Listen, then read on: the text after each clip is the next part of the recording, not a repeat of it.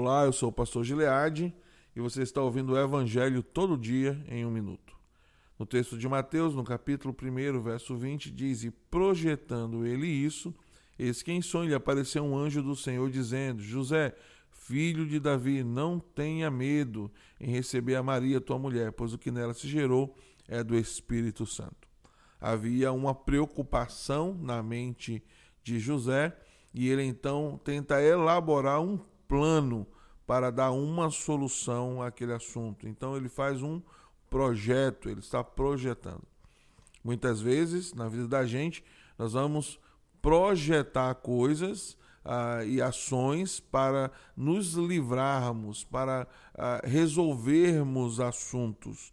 E nem sempre os nossos projetos darão a melhor solução. O meu conselho a você é que, ao invés de projetar soluções humanas para os seus assuntos, você procure colocar-se aos pés do Senhor para saber dele qual é a melhor solução e receber dele a melhor orientação. Esteja certo que, como foi na vida de José, na sua vida, a orientação divina será melhor. Pense nisso e um forte abraço.